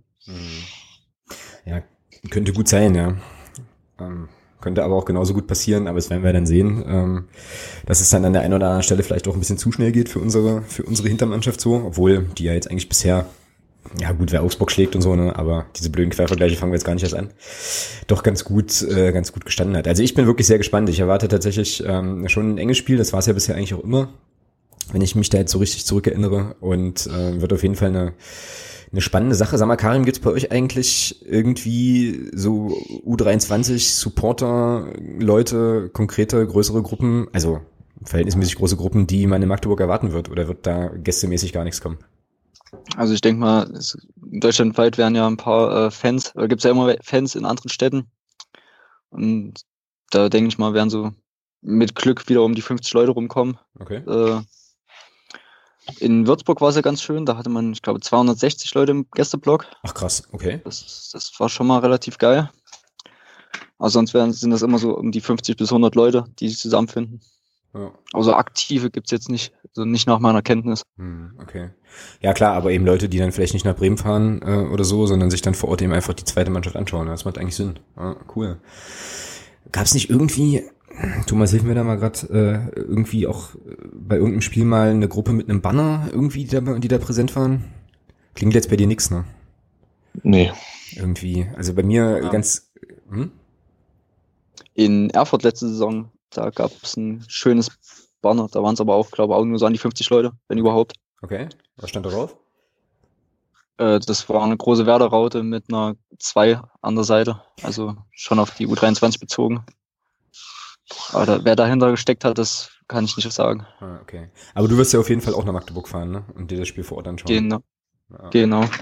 Ja gut, das ist ja sozusagen aus der von der grünen Lunge Deutschlands äh, bis zu uns ist es ja jetzt auch tatsächlich nicht äh, nicht so die Strecke irgendwie. Genau. Ja cool. Ja, wie äh, spielen wir denn, Karim? Wie wird denn die erste Mannschaft bei euch äh, aussehen, wo wir es vorhin jetzt gerade schon so ein bisschen von, wie sagt man, Eckpfeilern und äh, ja, Grundgerüsten hatten? Wer steht denn im Tor und so? Und ja, hau mal raus, einfach. Die erste Elf. Also, also Fitzen ist auf jeden Fall verletzt. Äh, der hat sich an der Schulter verletzt im Wiesbaden-Spiel. Ähm, daher sage ich, äh, Ölschlegel ist er wieder fit. Ich tippe auf ähm, Ölschlegel im Tor, äh, Vollert Verla äh, und Volkmar in der Verteidigung. Mittelfeld sage ich äh, Eggersglüß, Touré, äh, Käuber, Jakobsen und Aijicek und ähm, beziehungsweise Jensen und vorne Aijicek und Katio. Okay. Ich versuche das mal mitzumeißeln und werde wahrscheinlich die Namen nachher äh, ja irgendwie so korrigieren, dass sie auch richtig geschrieben sind. Äh, genau. Und Katio, sagst du vorne, genau. Ja, es ist ja schon dann doch ein relativ erfahrener Sturm auch halt, ja. Ich meine, der Aichitek, der, der war doch letzte Saison bei, bei 1860, oder? War der nicht verliehen? Irgendwie so? Ja. Genau, 1860. Ja, na gut, und Katio kennt man ja tatsächlich schon so ein bisschen länger. Ja, spannende Geschichte. Thomas, wie spielen wir? Ja, gl- ähm, 3 für 3. Mhm. Ähm, ich denke mal, Jens Hertel wird schon auch bedenken, dass der Tobi Schwede vielleicht ein bisschen motivierter ist noch. Ähm, und von daher wird er wieder spielen. Also ein Tor Glinker, Abwehr Schiller, Hamann Hanke, Butzen, Roter, Sowieso, Niemeyer, Schwede, Beck, Türpitz. Also im Prinzip die gleiche Aufstellung wie letzte Woche, nur eben mit Glinker und ähm, Hanke für Seidel und Weil. Genau. Ich glaube, die habe ich auch auf dem Zettel. Die Formation auch ein 3-4-3. Ja, genau. Klinker, Schiller, Hammann, Handke, Niemeyer, Rote, Sowieso, Butzen, Schwede, Beck, Türpitz. Genau. Das ist ja das, was du auch hattest. Ja, also warum, äh, warum wechseln, ja? Irgendwie. Das ist ja irgendwie scheinbar, Ja. Auch das, scheinbar auch das, was der Mannschaft gerade ganz gut entgegenkommt, so. Oder was einfach eben jetzt im Moment funktioniert. Und ähm, das Coole ist ja auch, ähm, dass wir ja, falls irgendwie alle Stricke reißen, ja doch dann auch im Spiel äh, locker nochmal auch die Grundordnung irgendwie wechseln können und so. Das ist ja eine Sache, die ich finde, die jetzt qualitativ auch im Vergleich zur vergangenen Saison schon auch nochmal einen Schritt nach vorne war. Ähm, so. Das heißt also, unsere, ähm, ja, unser, unser super Erdmann bleibt wieder auf der Bank, äh, der Andreas Ludwig bleibt wieder auf der Bank. Naja, aber ist doch auch okay, wenn man halt solche äh, Waffen da vielleicht nochmal ziehen kann dann, ja. Ist jetzt sicherlich nicht die schlechteste Situation so. Nee, definitiv nicht. Genau. Ja, äh, Karim darf uns sagen, wie das Spiel aus seiner Sicht ausgeht. Puh, da halte ich mich eigentlich immer gut zurück, äh, was Ergebnisse tippen angeht. Ja, jetzt musst du, da hilft nichts. Ich, Aus der Nummer Gar kommst nichts. du jetzt nicht raus. ich denke mal, dass es, dass die Serie hält, dass man gegen euch nicht gewinnen kann. Äh, tippe aber mal auf ein 1 zu 1. Mhm. Ja, das ist doch, ein, das ist doch eine gute Wahl. Thomas? Ja, 2-0. Frühe Führung und dann 93. Minute Tarek Chahed aus 45 Metern. Wenn er mal wieder im Das Kader letzte steht. Mal. Irgendwie Stimmt, so wie letztes stimmt. Jahr. Das, das erinnert mich irgendwie so ganz dunkel ans letzte Jahr. Von daher, Ei, Letztes Jahr war doch auch das Spiel, wo wir auf der Süd waren, ne? genau, das war das Spiel. Ja. Ja, oh, wo wir dann auf die Nordtribüne gucken mussten und die war leer und das war Ich glaube, so- das war auch unter der Woche. Das war ein Mittwochabend, glaube ich. Ja, genau. Ja. Ja, das kann, das kann gut sein, ja, richtig. Ah ja, okay, cool. Na, ich glaube, mh, dass es schon enger wird so und ich habe ein 2-1 auf dem Zettel. Auch, ähm, ich glaube tatsächlich, ähm, gerade wenn man halt schaut, äh, Aichicek und Katsio ähm, da vorne drin, ähm, es gab ja so den ein oder anderen Tweet, auch ganz am Anfang der Saison, ähm, so, dass das mit dem Aichicek da vorne irgendwie auch sittenwidrig wäre, das ist jetzt ein Zitat, weil er halt einfach äh, irgendwie doch deutlich besser ähm, ist, so als der Drittliga-Durchschnitt, aber dann wahrscheinlich für die erste auch nicht gut genug. Also ich habe da schon einen gehörigen Respekt auch vor dem Spiel und vor dem äh, vor der Truppe und ähm, glaube, es wird ein 2-1, wie gesagt. Und ja, wenn äh, Tarek Chahed in der 93. Minute wieder so ein Ding abzieht oder rausholt aus 60 Metern, habe ich da gar kein Thema mit. Aber ähm, ja, Mal gucken, wer diesmal trifft. Das ist ja noch das nächste Ding, dass wir ja momentan auch ganz schön viele äh, Leute haben, die irgendwie in der Lage sind, Tore zu schießen, was auch sehr, sehr geil ist. Und da wird sich doch irgendjemand finden, der den Ball einmal öfter über die, die Linie drückt, als äh, die Veteraner das hinkriegen. Genau. Ah ja, cool. Sonst noch irgendwie was zum, ähm, zum Spiel am Samstag? Thomas, was sagt denn der Vorverkauf? Hast du da irgendwie aktuelle Zahl? Ich habe heute irgendwas gelesen von 12,5, aber das kann auch schon wieder... Ja, sein. das ist auch der Stand, den ich habe, ja. Ja, genau. 12,5 ist jetzt nicht so. Ja, wenn man bedenkt, was für ein Drama hier um das Dortmund-Spiel, da kommen wir ja gleich noch drauf. Ja, das ähm, ist quasi es genau ein die nächste bisschen- Brücke. Ja. Es ist ein bisschen erschütternd, dass in einem Ligaspiel, was wesentlich wichtiger ist als dieses Pokalspiel, bis jetzt erst 200.000 Karten verkauft sind. Also erst in Anführungsstrichen, wir jammern auf sehr hohem Niveau in der dritten Liga, keine Frage. Aber ähm, wenn man bedenkt, was hier möglich ist, ich meine, so Spiele wie gegen Augsburg zeigen das ja, ähm, dann sind 12.500 unabhängig vom Gegner. Äh, weil ich gehe ja nicht hin wegen Bremen 2, ich gehe ja hin wegen FCM. Und äh, also zumindest, wenn, wenn ich äh, blau-weiß so ein bisschen äh, zugetan bin, dann, also verstehe, kann ich nicht verstehen, aber kommen wir gleich drauf. Genau. Ja, ach, dann lass uns das doch gleich, äh, gleich thematisieren. Dann machen wir das, äh, machen wir da quasi den, äh, den Übergang an der Stelle und äh, kommen zum sonstiges Bereich, zum sonstiges äh, Segment, wo halt natürlich jetzt erstmal das ganze Thema Dortmund äh, so ein bisschen aufpoppt oder sich irgendwie anbietet, weil das ja jetzt das große Thema einfach die Woche auch war. Ja, eine Sache hast du schon gesagt. Der Hype, äh, also ich weiß nicht, wie es dir ging. Bei mir war es tatsächlich so, dass ähm, so nachdem die Auslosung dann bekannt wurde, so die ersten Nachrichten eingingen, ob ich denn Tickets besorgen könnte oder irgendwie so, wo ich mir dann sagte, Leute, es ist noch nicht mal raus, wie die ähm, wie die Verkaufsmodalitäten sind, ja und äh, also äh, immer, äh, irgendwie, wenn, wenn irgendwas geht, immer irgendwie gern, aber jetzt machen wir mal langsam so. Ja. Wie war das bei dir? Äh, ähnlich. Ähnlich. Ich glaube, ich hatte mh, 18 Uhr war die Auslosung. Ich glaube, fünf nach sechs oder sowas wussten wir, gegen wen wir spielen. Und ich glaube, um sieben hatte ich sechs oder sieben Anfragen oder noch mehr. Ja, kannst du eventuell Karten besorgen für fürs Dortmund-Spiel? Ich sage, kann ich, ja, aber ich weiß noch nicht, wie viele und ich weiß noch nicht, in welchem, äh, wann das überhaupt so weit sein wird. Und äh, also ich weiß, nicht, es ist halt einfach keine Ahnung bekloppt. Ich kann's, mir fällt da jetzt kein anderes Wort für ein. Also Ja, äh, ja, äh, was sagen wir eigentlich überhaupt generell zu dem los, so äh, Dortmund? ja, also ich habe das ja beim Augsburg-Spiel auch schon begründet, warum ich das so sehe, dass man gegen den Bundesligisten relativ wenig Chancen hat und äh, dass nur zwei Bundesligisten ausgeschieden sind. Ja, herzliche Grüße an den Hamburger Sportverein. Ähm, zeigt ja, dass das auch äh, so, so zu sein scheint, wie ich das gesagt habe. Also so ein Gegner muss halt herkommen und muss sich unterschätzen. Das wird, ich glaube, Dortmund wird diesen Fehler nicht machen, nicht als amtierender Pokalsieger. Und im Normalfall ist das halt äh, ein Los, wo du rausfliegst. Das ist einfach so. Aber es ist schon ein geiles Los, keine Frage. Ich meine, es kommt die zweitbeste Mannschaft Deutschlands hierher. Das ist schon geil. Bleibe ich dabei. Auch wenn ich lieber Union oder Dresden gehabt hätte, ist das schon ein geiles Los, keine Frage. Ja gut, farblich passt es ja zu Dresden fast, ne? Ähm, ja, ja, ja, na, ich, ich musste, äh, also ich war irgendwie laufen ähm, und als ich gerade so wieder ähm, dann, dann zu Hause war, guckte ich halt aufs Handy, sah dann halt, okay, hier Borussia Dortmund und da musste ich erstmal übelst lachen, weil ähm, ein Bekannter von mir nach unserem Sieg gegen, äh, gegen Augsburg äh, mich dann anschrieb, wir hatten auch schon eine Weile nicht mehr miteinander äh, gesprochen und der ist halt großer Dortmund-Fan und hat er gratuliert und so und ähm, haben wir dann so ein bisschen hin und her geschrieben auch und äh, ja, ich habe damals dann schon so gedacht, na mal gucken, wenn die Auslosung kommt, nicht, dass wir dann tatsächlich auch gegen Dortmund spielen und so und so kam es dann auch. Äh, ja, und da gab es natürlich dann auch gleich eine Nachricht und so ein bisschen gegenseitige so Frotzeleien und so weiter. Das war irgendwie eine, eine ganz witzige Nummer. Ja, ansonsten äh, sehe ich das eigentlich ähnlich wie du. Also an einem normalen Tag unter normalen Umständen mit einem Borussia Dortmund in Normalform haben wir da eigentlich keine, äh, ja, keine Chance, muss man glaube ich, also kann man glaube ich so sagen, ohne sich da jetzt irgendwie zu weit aus dem Fenster zu lehnen. Aber ich erinnere an solchen Stellen ja immer noch gerne mal auch an 2001 und so und an Bayern, das haben die damals auch alle gedacht. Man weiß es halt nicht, auch wenn das jetzt wieder eine Phrase ist, aber die nehme ich gerne. Ähm, das Spiel muss halt erstmal gespielt werden, so, ja. Aber ja. Los, komm, komm, noch ein, noch ein, noch ein. Ja, soll ich mit bringen? Den, mit, soll ich den, bringen? mit, den, mit den Gesetzen, mit den Gesetzen, den, den, den kannst du auch noch bringen. Ja, den bringt jetzt, dir bringt Karim jetzt für uns. Aber keiner traut sich. Okay, dann sage ich's halt. Der, der Pokal hat halt seine eigenen Gesetze nicht. Und, äh, ah, sehr schön. So, sehr schön, so, sehr schön, sehr schön. Zack, 13. Ja, gut, aber wie gesagt, müssen wir, also ich glaube, äh, auch wenn natürlich so die ersten Tweets relativ euphorisch waren, ähm, großartige Illusionen machen müssen wir uns da, glaube ich, nicht. Wie gesagt, passieren kann alles, aber äh, ja.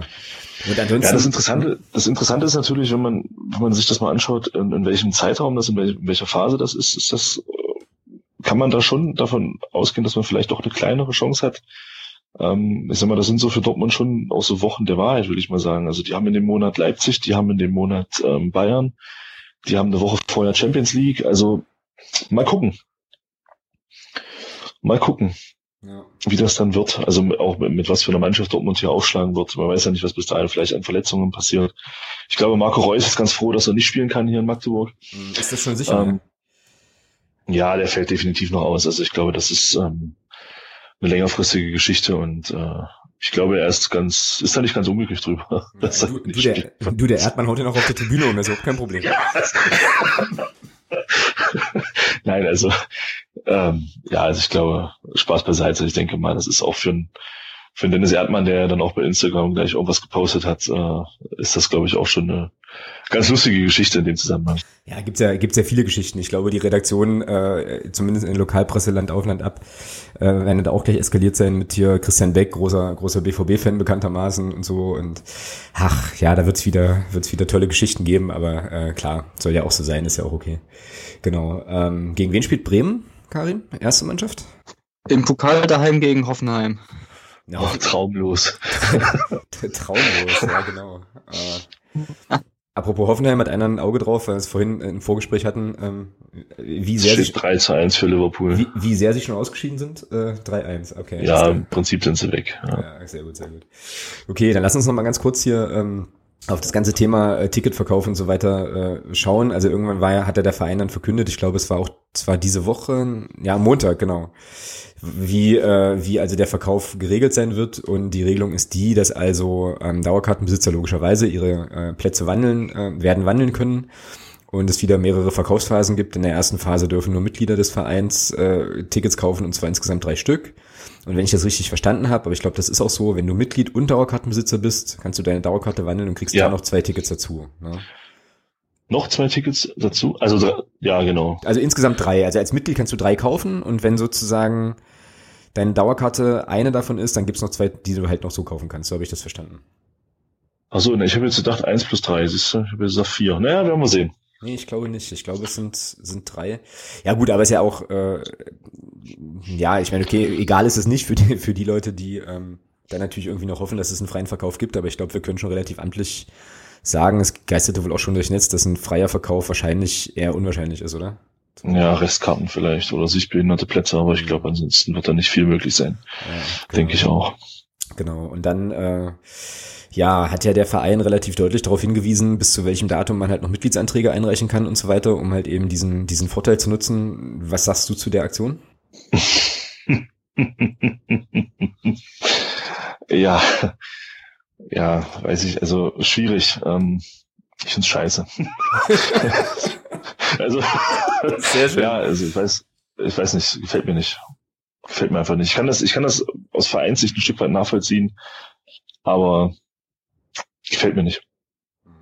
Weil du ein Stück weit damit die Leute in Arsch trittst, die seit Jahren Mitglied sind und äh, den Verein halt auch unterstützt haben in einer Phase, wo es nicht so lief, gerade auch durch diese finanzielle Geschichte, durch die Mitgliedschaft. Ähm, vielleicht kommen dann Leute von denen aufgrund dessen, dass dann Leute jetzt Mitglied werden wegen dem Dortmund-Spiel nicht an Karten ran. Und ich finde das, ja, ich finde sowas immer schade.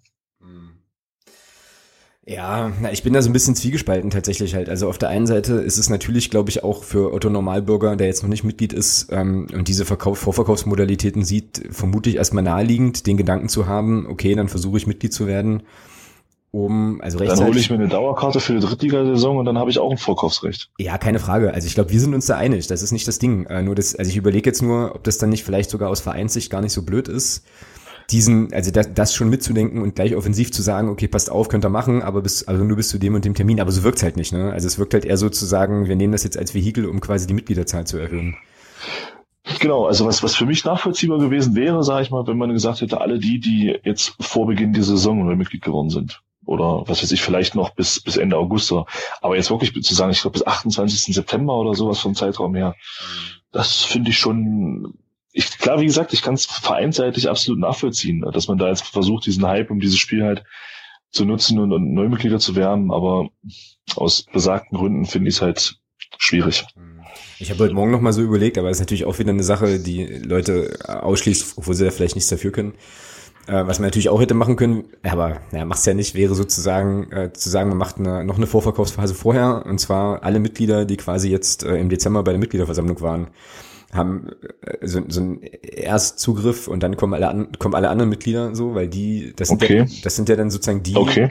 die äh, die Mitgliedschaft nutzen, um aktiv das, das Vereinsleben oder die Vereins, ja, Politik, weiß nicht, wie man das sagt, also auf jeden Fall sich aktiv einzubringen, so äh, irgendwie. Und dann halt alle anderen, aber dann gibt's natürlich auch wieder Leute, die dann sagen, ja, okay, war ich, war ich im Urlaub oder aus Gründen oder wohne halt in Süddeutschland, bin trotzdem Mitglied äh, und so weiter. Ne? Ja, aber insgesamt hat das irgendwie, das hat so ein, das hat so ein Touch, ja. Das ist schon, ist schon so. Und äh, ja, ich meine, definitiv. Klar, ich meine, klar ist die Mitgliedschaft, äh, also natürlich ist die Mitgliedschaft unter anderem auch deswegen attraktiv, weil man eben äh, diese Vorteile dann hat beim, beim Kartenbeziehen. Auf der anderen Seite finde ich aber auch immer, und ich denke mal, das ist so ähnlich, dass so eine Mitgliedschaft bei so einem Verein schon auch noch andere Gründe haben sollte, als eben nur den. Ja, so und ja, naja, aber gut, das ist eben so das Ding. Aber wie gesagt, äh, man kann ja auch alleine, ohne dass der Verein darauf hinweist, jetzt auf die Idee kommen, äh, Mitglied zu werden, um das eben irgendwie, irgendwie mitzunehmen. Ja. Mich, mich würde ja bloß mal interessieren, ähm, wie viele, wie viele, das wäre das wäre durchaus eine Frage für die Mitgliederversammlung, ähm, wie viele Neumitglieder wir denn im Zuge dessen haben, dass wir gegen Dortmund spielen und wie viele Austritte wir nach dem Dortmund-Spiel haben. Um, um, ein bisschen ketzerisch, um ein bisschen ketzerisch zu sein. Naja, aber erst, also erstmal gar keine, weil wir ja dann sozusagen auch noch, äh, weil die dann auch noch das Vorkaufsrecht für die dritte Runde mitnehmen wollen. Von daher, ähm, aber, aber insgesamt. okay ist ein Argument. Ja, wollte ich gerade sagen, aber insgesamt ist das natürlich, das ist natürlich nicht berechtigt. Ja, kann man, kann man tatsächlich mal fragen. Also es wäre ja auf der MV dann echt so eine Geschichte, wie haben sich denn die Mitgliederzahlen übers Jahr entwickelt? Und dann siehst du ja, dann siehst du es ja. Ne, wo dann sozusagen monatlich die, ähm, ja, Peaks quasi dann sind. Nun ja, aber ja, so ist es. Ähm, und wir werden das mal so ein bisschen beobachten. Und wenn wir das nicht vergessen, dann dürfen uns äh, sozusagen die Hörerinnen und Hörer gerne nochmal darauf hinweisen im Dezember, das dann auf der Mitgliederversammlung auch nochmal zu fragen. Genau. So, bevor ich das jetzt vergesse, weil ich das nämlich auch hier noch in der Liste habe, ich muss mich noch bedanken bei Michael. Michael ist nämlich ähm, ein neuer Unterstützer auf Steady ähm, und hat sich entschieden, das Projekt ähm, monatlich zu, äh, ja, zu supporten. Vielen Dank dafür. Sehr, sehr großartig. Und ähm, ich möchte mich auch noch bedanken bei einem äh, anonymen Phrasenschweinfütterer, äh, dessen Namen ich äh, zwar kenne, aber der äh, gesagt hat, hier Namen müssen wir jetzt nicht unbedingt äh, ja verkünden hier über ähm, über den Podcast, aber der hat auch noch mal äh, so ein paar Euro ins Phrasenschwein äh, reingeworfen und dann äh, sozusagen unseren Plan, das Ganze für einen guten Zweck zu machen. Ja, damit an der Stelle auch nochmal unterstützt. Sehr cool. Ähm, genau, Thomas, du darfst jetzt, äh, sollst jetzt, musst jetzt unbedingt nochmal auf Rainer Koch eingehen. Und zwar muss ich jetzt hier mal sagen, was hier in diesem Sendungsdokument steht. Und ich glaube, das ist ein Tippfehler, aber der ist geil. Hier steht nämlich Rainer Koch, Bindestrich, Nationalmannschaft, Komma, Bauern. Ähm, ich glaube, du meinst Bayern, aber äh, Nein, es ist kein Tippfehler. Es ist kein Tippfehler? Oh, okay. Okay, na dann Ja, ähm, ich weiß, also wer es mitbekommen hat, ich meine, Karim als Anhänger von Werder Bremen, äh, kannst ja auch mal sagen, wie du das siehst. Der Rainer Koch, seines Zeichens der Vizepräsident beim DFB und ich glaube auch verantwortlich für den Landesverband Bayern, was für ein Zufall, ähm, hat Folgendes gesagt. Der FC Bayern und die deutsche Nationalmannschaft, das sind die zentralen Aushängeschilder des deutschen Fußballs. Für ihren Erfolg müssen wir alle arbeiten.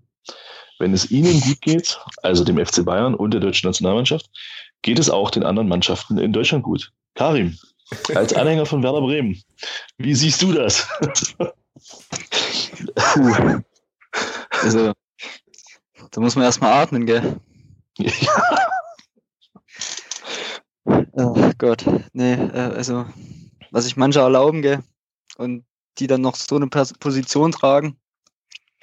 Ich glaube, ich kann da nicht viel zu sagen, ohne äh, unfreundlich zu werden. Genau. Ja. Ja, ich Lass deiner Meinung freien Lauf. genau, nur der FCM, der Hass-Podcast, genau. Sehr gut. Ja, aber jetzt mal im Ernst, ja. Also erstmal äh, ist da auch ein Fehler in dem ersten Satz oder im zweiten, glaube ich, weil ähm, sozusagen die wichtigsten, die beiden wichtigsten Instanzen im deutschen Fußball oder die wichtigste Instanz im deutschen Fußball ist immer noch der erste FC Magdeburg, ja. Also das möchte ich an der Stelle schon nochmal festhalten. Ich weiß nicht, was er da immer mit Bayern will, aber äh, ansonsten kann man den guten Herrn, glaube ich, schon nochmal gepflegt fragen, was der eigentlich nimmt äh, sowas, sowas rauszuhauen. Das Problem ist nur, dass man sich des Eindrucks ja auch nicht erwehren kann, dass es tatsächlich irgendwo auch gelebt wird, ja, auf verschiedenen Ebenen verschiedener Verbände so. Es ist schon echt schräg. Ja, also ich, man muss, oh, ich finde schon, man muss sich das einfach mal überlegen. Ja, das ist ein, ist ein Typ, der ist DFB-Vize. Also der ist an relativ oder an sehr hoher Stelle in diesem Verband und haut so ein Ding raus. Ich meine, mit der deutschen Nationalmannschaft, das ist ja für mich als DFB irgendwo noch nachvollziehbar, dass man dafür, dass man da eben sagt, okay, wir möchten dieses Produkt La Mannschaft ja gerne auch ähm, weiter gut vermarkten und das geht halt zum Großteil mit Erfolg, keine Frage. Aber was in Gottes Namen hat der FC Bayern München da zu suchen? Also ich weiß nicht, ob der mit Molly Hoeneß vorher nochmal eine Runde golfen war und keine Ahnung. Also oder ob der, ob die zu bisschen zu viel gesoffen haben bei der Einweihung von ihrem komischen Jugendcampus, den sie da jetzt neu eröffnet haben. Ja, aber was raucht der Typ? Also ich kann mich doch nicht hinstellen und so ein Ding raushauen. Dem FC Bayern München ging es 2013 richtig gut. Sie haben sie Triple geholt. Komisch, im FCM ging es in der Zeit nicht so gut. Frage ich mich, wie der da zu so einer Aussage kommt. Also, was soll das? Ja, und ähm, das ist ja, ich sag mal, für, für uns als, als, die ja doch ein bisschen weiter weg sind in der dritten Liga von diesem ganzen Krempel da oben, ist das ja schon noch eine Geschichte, die relativ weit weg ist, aber wie fühlt sich denn dann zum Beispiel jemand wie der Karim, der, sag ich mal, so Anhänger von, von, von Werder Bremen ist? Was sagt man da? Sagt man jetzt, naja gut, dann verlieren wir am Wochenende jetzt lieber mal 5-0 gegen die, ähm, dann ist alles gut oder was? Also, was soll das? Was soll sowas? niemand weiß es und äh, ich würde fast vorschlagen, dass wir dem Kollegen mit seinem wirren, äh, mit seinen wirren Ideen jetzt hier nicht mehr, äh, nicht mehr allzu viel Raum einräumen. Äh, weil, Aber du hast doch so ein, du hast doch so einen schönen Draht in Richtung äh, oh, deines, neuen, deines neuen Freundes. kannst du, kannst du den, den Reinhard Grindel nicht mal ein bisschen eine Spur schicken? Dass er das mal so beim. Du meinst König Reinhard der Erste? Genau, bei einem gepflegten, ähm, ich weiß ja nicht, was ihr so macht, wenn ihr euch äh, alle zwei Wochen seht. Bei einem gepflegten Scampi und Rotwein treffen, weiß ich nicht. Also ich Kannst du ihm da nicht mal ins Wissen reden, dass das, dass das wieder besser wird? Ja, ich werde, ich werde König Reinhard den ersten ähm, darauf mal ansprechen, genau. Äh, da habe ich jetzt übrigens noch ein sonstiges Thema und dann machen wir, glaube ich, äh, also Hansa-Content und so. Ähm, oder haben wir das letzte Woche schon besprochen? Nee, haben wir nicht, ne? Mit der Begnadigung vom äh, mit dem Gnadengesuch von Hansa? Nee, äh, nee, ich glaube, das kam einen Tag später. Ja.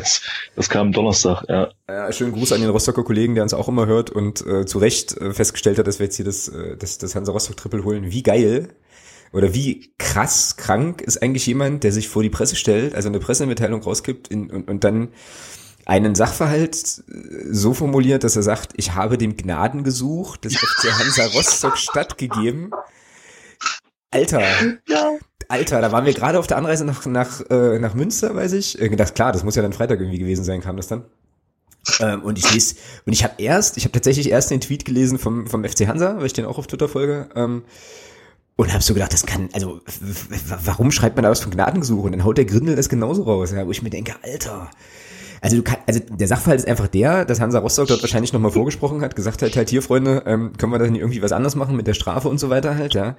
Und dann wird der Gründel gesagt haben, ja, okay, äh, passt schon, ja. Aber das dann auch noch als Gnadengesuch zu kodieren, ja. Und irgendwie, also da haben sich bei mir sofort so royale Bilder irgendwie aufgetan von roten Teppichen und, äh, keine Ahnung, Weintrauben essenden Männern in, äh, ja, keine Ahnung, Klamotten, die, äh, ja, quasi eher so an die Royal Family erinnern. Aber, Alter, krasse, krasse Geschichte und äh, ja, er sieht, er, er, er sieht sich halt nicht mehr. Aber vielleicht ist das in solchen Sphären, wo der Koch und der Grindel unterwegs sind, ähm, ist das da so. Ich weiß es nicht.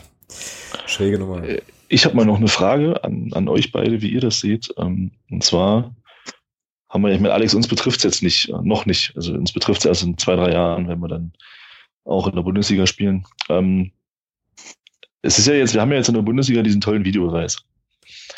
Und ähm, was sagten ihr dazu, dass das am Samstag massive technische Probleme gab?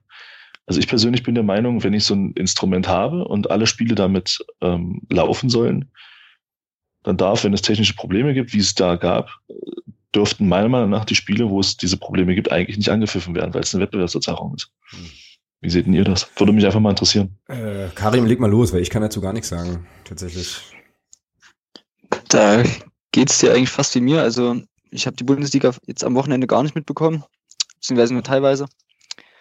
Ähm, ich habe aber auch allgemein nicht die größte und beste Meinung von dem Videobeweis, weil es dem Fußball eigentlich die Grundessenz, die Emotionen nimmt.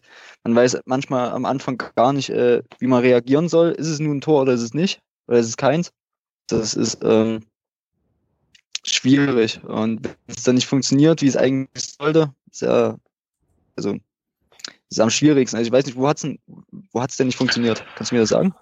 Also es war zum Beispiel bei Hoffenheim Bremen, bei ähm, Hamburg Augsburg war es so, dass in der ersten Halbzeit gar nichts funktioniert hat. Und beim Spiel Wolfsburg gegen, ähm, gegen Dortmund und ich weiß nicht, was noch war, war es so, dass diese Abseitslinien, diese, diese, diese grafisch eingeblendeten Abseitslinien, die die dann haben, diese Raster, dass die nicht funktioniert haben. Und ähm, da bleibt, bin ich der Meinung, wenn es so ist, dass es nicht hundertprozentig funktioniert, bin ich der Meinung, sollten diese Spiele auch nicht angepfiffen werden, weil es ist inzwischen ein Instrument, was da ist, was womit man nach außen hin Fair Play schaffen will. Also bin ich der Meinung, dass man die Mannschaften, die dieses Instrument dann nicht haben, dass man die benachteiligt. Und deswegen darf, darf in Meinung dieses Spiel nicht angepfiffen werden. Ich, ja, äh, hm.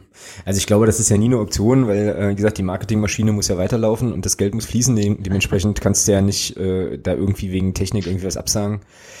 Ansonsten bin ich da bei Karim tatsächlich, ähm, habe aber ja mich mit dem Thema jetzt nicht nicht so wirklich intensivst äh, befasst. Ich habe nur irgendwie noch so ein Schiedsrichter-Obmann oder so ein Schiedsrichter-Ausbilder oder irgendwas äh, da im Ohr ähm, vor der Saison, der dann sagte, naja, wir haben das, diesen, dieser, diesen Einsatz des Videobeweises jetzt auch vorbereitet, ganz lange und das wird auch gut funktionieren, aber ich glaube, der bezog sich tatsächlich eher auf die Anwendung im Spiel selbst und jetzt nicht auf die, äh, auf die technischen Schwierigkeiten. Aber im Prinzip kann man das Argument, äh, kann man dem Argument schon folgen, zu sagen halt, also wenn dann gleiches Recht für alle und hast ja nur zwei Möglichkeiten. Entweder du pfeifst die Spiele nicht an oder du nimmst bei äh, allen Spielen den Videobeweis halt nicht. So, was geht ja auch. Weißt du? Dann zu sagen, okay, dann kommt er halt in allen anderen Spielen auch nicht zum Einsatz in, an dem Spiel. Es fand aber am Freitag schon ein Spiel statt, wo es funktioniert ah, okay, hat, unabhängig ja, okay. davon, wer da, unabhängig davon, wer da gespielt hat. Da geht es mindestens gar nicht darum, da gegen Bayern zu schießen. Ähm, äh, mir geht es einfach darum zu sagen, okay, da hat es funktioniert, da hat es nicht funktioniert. Das ist jetzt ein Mittel da, was für alle gilt. Also muss es auch für alle verfügbar sein. Und dieser Freitag fand ein Spiel statt, wo es tadellos funktioniert hat. Also zumindest von der Technik her. Und ähm, Samstag dann nicht. Und das geht in meiner Meinung nicht. Ja, ja da, hast du, da hast du eigentlich recht. Ist das denn dann so gewesen, dass es gar nicht eingesetzt wurde mehr oder dass es dann einfach zu Verzögerungen kam? So? Ja, es, es, konnte nicht eingesetzt werden ja, okay. im Laufe der im Laufe dieser, dieser Zeit, wo es nicht funktioniert hat. Okay.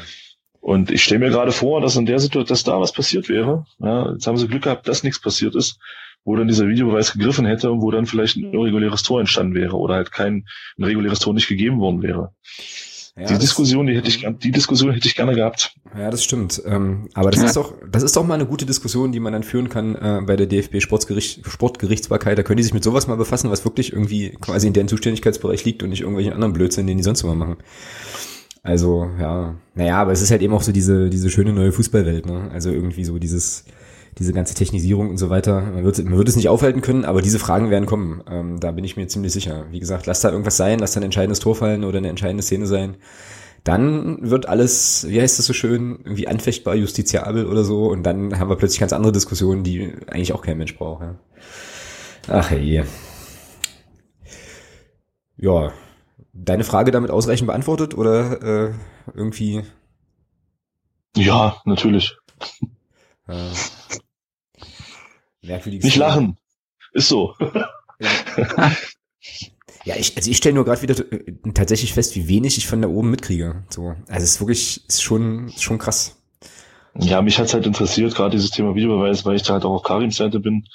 Ich bin da auch kein großer Freund von. Ähm, aber deswegen hat mich das halt einmal interessiert, dass es da solche Probleme gab und wie da eben auch mit verfahren wurde. Und ja, das ist halt der Hintergrund dabei. Genau. Ja, dann äh, würde würd ich sagen, das wäre fast nochmal eine Aufforderung auch an die Hörer äh, und Hörerinnen nochmal zu sagen, ob, äh, ja, wie da so die Meinung irgendwie ist. Und ähm, ja, ob du da sozusagen, ob, wir da sozusagen im Team Thomas sind, von wegen hier Spiel nicht anpfeifen, oder äh, im Team DFB Sportgericht, Sportgerichtsbarkeit und gibt den Leuten endlich mal richtig was zu tun, ja. Genau, aber ich glaube, der Karim wollte noch was sagen und ich habe ihn jetzt schon zweimal abgewürgt. Also mir fällt jetzt noch das Spiel ein, ich weiß zwar nicht genau, was das für ein Spiel war, aber ich glaube, äh, Confed Cup, äh, da hatte man die, den Videobeweis ja auch äh, benutzt, aber wurde grundsätzlich falsch entschieden. Ich glaube, das mhm. war, ging um eine rote Karte damals. Genau. Ja, ich glaub, das nur? Ja, na, ja, auch nur so halb, beim, zumindest bei mir. Thomas weiß das vielleicht besser, weil Confed Cup habe ich auch nicht verfolgt, aber was ich da, was ich, da auch, ich auch nicht. Also da, das, ich mir, ich habe das nur mitbekommen, weil es mir in die Twitter-Timeline gespielt wurde. Genau. Ja. Aber was da hängen geblieben ist, ist, dass das ja ähm, auch nicht so gut vorbereitet war und auch eher so ein Testlauf war und da auch viele Sachen einfach tatsächlich, ja, da hast du recht, Karim, also äh, eher nachteilig entschieden wurden oder eben falsch entschieden worden sind, um halt einfach mal zu gucken auf diesem Experimentierfeld äh, Confed Cup, wie das ankommt da. Naja, aber ich denke mal, das Thema wird uns schneller beschäftigen, als uns lieb oder ist, oder vielleicht ähm, ist es uns dann doch lieb, weil wir dann noch in der entsprechenden Liga spielen. Warten wir es ab, werden wir auf jeden Fall nochmal aufgreifen, würde ich sagen. Hat noch jemand was im sonstigen Segment? Sonst würde ich nämlich sagen, kommen wir zum Hörer der Woche. Ich nicht. Kar ich auch nicht. Karim auch nicht. Okay, dann ähm, ja, sind wir im Prinzip mit dem sonstiges Teil durch und äh, verleihen den Hörer der Woche. Und ich möchte in dieser Woche eigentlich eher so einen Twitterer der Woche nominieren, nämlich den Ralf. Der ist auf Twitter unterwegs at, äh, als @rarei.he und der hat was Überragendes getwittert, das ging so ein bisschen in die Richtung, die Thomas vorhin auch hatte. Äh, ich lese den, äh, den Tweet einfach mal vor. Hier steht, äh, Huhu Eventis, die DFB-Pokaltickets suchen. Ähm, eine Alternative ist die dritte Liga. Heimspiel und da spielt derselbe erste FC Magdeburg. Äh, alle ins HKS-Hashtag. Fand ich großartig. Äh, Sehr geil, ja. Weil er halt einfach, weil er halt einfach recht hat, ja. Also ich hoffe, er hört uns auch und äh, verfolgt die ganze Geschichte nicht nur auf Twitter. Und da wäre ich fast dafür, ähm, quasi über Bande gespielt, dafür den Hörer der Woche zu äh, vergeben. Einwände von jo. dir, Thomas. Nein, überhaupt nicht. Finde ich super. Genau. Und dann können wir auch noch den obligatorischen Gruß an den Stefan loswerden und at Schwarz und Blau und den Padercast, weil die haben ja immer den Social Media Post der Woche. Das geht ja jetzt so ein bisschen in die Richtung. Gerade äh, hatte sich jetzt Goldene Brücke mäßig auch gerade nochmal so ein bisschen angeboten. Ne? Genau. Gut, auf dass diese, auf dass diese äh, Tradition nie abreiße. Übrigens hat der Stefan heute über Twitter aufgerufen, dazu Vorschläge zu unterbreiten oder zu sagen, was man sich für die hundertste Padercast-Folge wünscht. Ach so, und was ich auch noch spoilern kann, ähm, ist, dass äh, der Stefan tatsächlich eine Amazon, eine öffentliche Amazon-Wunschliste hat äh, und sich, also sozusagen Podcast-Ökumene-mäßig äh, kann man das hier auch mal pitchen, sehr, sehr, sehr, sehr darüber freuen würde, wenn Leute, die den Padercast regelmäßig hören, auch mal diese Amazon-Wunschliste angucken und ihm da vielleicht was Gutes tun an der Stelle. Ähm, und ja, Stefan, du darfst dich gerne revanchieren. Okay, alles klar. Dann, äh, ich, hätte, ich hätte vielleicht einen Vorschlag für, für den Stefan zur 100. Äh, Padercast-Folge. Ja, hau raus. Ähm, naja, du hast durch deine Kontakte, wie wär's mit Reinhard Grindel? Also. ja, ich, ich habe Wilfried Finke vorgeschlagen, aber Grindel wäre natürlich noch besser. Ja. Ja. Fragt noch einfach mal, wenn ihr euch das nächste Mal seht. Alter, ja, mache ich. Kriegen wir hin. King Reinhard. So, gut, dann ähm, würde ich sagen, machen wir das Ding an der Stelle rund. Karim, dir ganz, ganz vielen Dank für deine, äh, für deine Zeit und deine Einblicke in die äh, U23, Werder Bremen U23-Seele. Ja, gerne doch. Ähm, sag noch mal schnell, wo man dich so findet. Ähm, also hinterhof des Henkers.com ist deine, ist dein, deine Blogadresse, wenn ich da richtig informiert bin, aber wo findet man dich sonst noch? Ich bin sonst äh, auch noch bei Google Plus zu finden und eben hauptsächlich bei Twitter aktiv. Genau. Und da hast du einen Twitter-Handle, der äh, aus ganz vielen Buchstaben besteht. Äh, oder? oder? Was ist doch dieser S, äh, ähm, SFW-Ding? SVW ADH-Blog. Also ist mein Hinterhof des Henkers, meine Hinterhof des Henkers-Seite. Mhm. Und mein privater ist SFVCWH19. Genau, also super gut zu merken. Ich werde super, super einfach. Genau, also sehr, sehr, sehr, sehr eingängig. Ich werde es auf jeden Fall aber noch äh, noch verlinken in der äh, in den Shownotes, dass man dich da auch finden und dir auf jeden Fall fleißig folgen kann. Und äh, schaut auf jeden Fall auch mal äh, auf dem auf dem Blog vom Karim vorbei, lohnt sich echt und ist immer noch mal ein cooler Einblick auch in, einen, äh, ja, in eine Mannschaft, von der man ja sonst tatsächlich äh, relativ wenig äh, so zu lesen bekommt. Also ähm, auf jeden Fall von mir an der Stelle auch nochmal eine große Empfehlung. Ähm, ja, dann würde ich fast sagen, wir machen hier äh, den Deckel drauf. Noch eine Information terminlicherweise. Ähm, die nächste Podcast-Folge gibt es tatsächlich erst wieder in zwei Wochen. Das heißt, nächste Woche ist ja Länderspielpause und äh, die werde ich äh, nutzen, um tatsächlich auch mal ähm, ja ein paar Tage Urlaub zu machen. Dementsprechend gibt's nächste Woche ähm, keine Aufnahme und wir sind dann, glaube ich, am 6.9. ist, glaube ich, der Termin, sind wir dann wieder am Start und schauen dann nochmal zurück auf Werder Bremen, ähm, U23, vielleicht auch auf noch so ein paar Ereignisse, die in der ähm, ja, Länderspielpause stattgefunden haben. Mal gucken, was da so geht.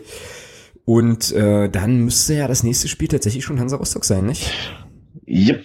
Genau. Ja, und darauf schauen wir dann äh, natürlich voraus. Ist ja aus naheliegenden Gründen auch ein besonderes Spiel unter besonderen Rahmenbedingungen. Es wird auf jeden Fall auch ganz, ganz spannend und äh, genau. In diesem Sinne, Thomas, dir auf jeden Fall auch noch einen schönen Abend. Ebenso. Karim, mach's gut, bis bald und wir sehen uns wahrscheinlich vielleicht sogar ja in Magdeburg dann am Samstag. Ich hoffe es doch mal. Genau, und äh, ja, dann hören wir uns in äh, zwei Wochen wieder. Bis dahin, macht es gut. Ciao. Ciao.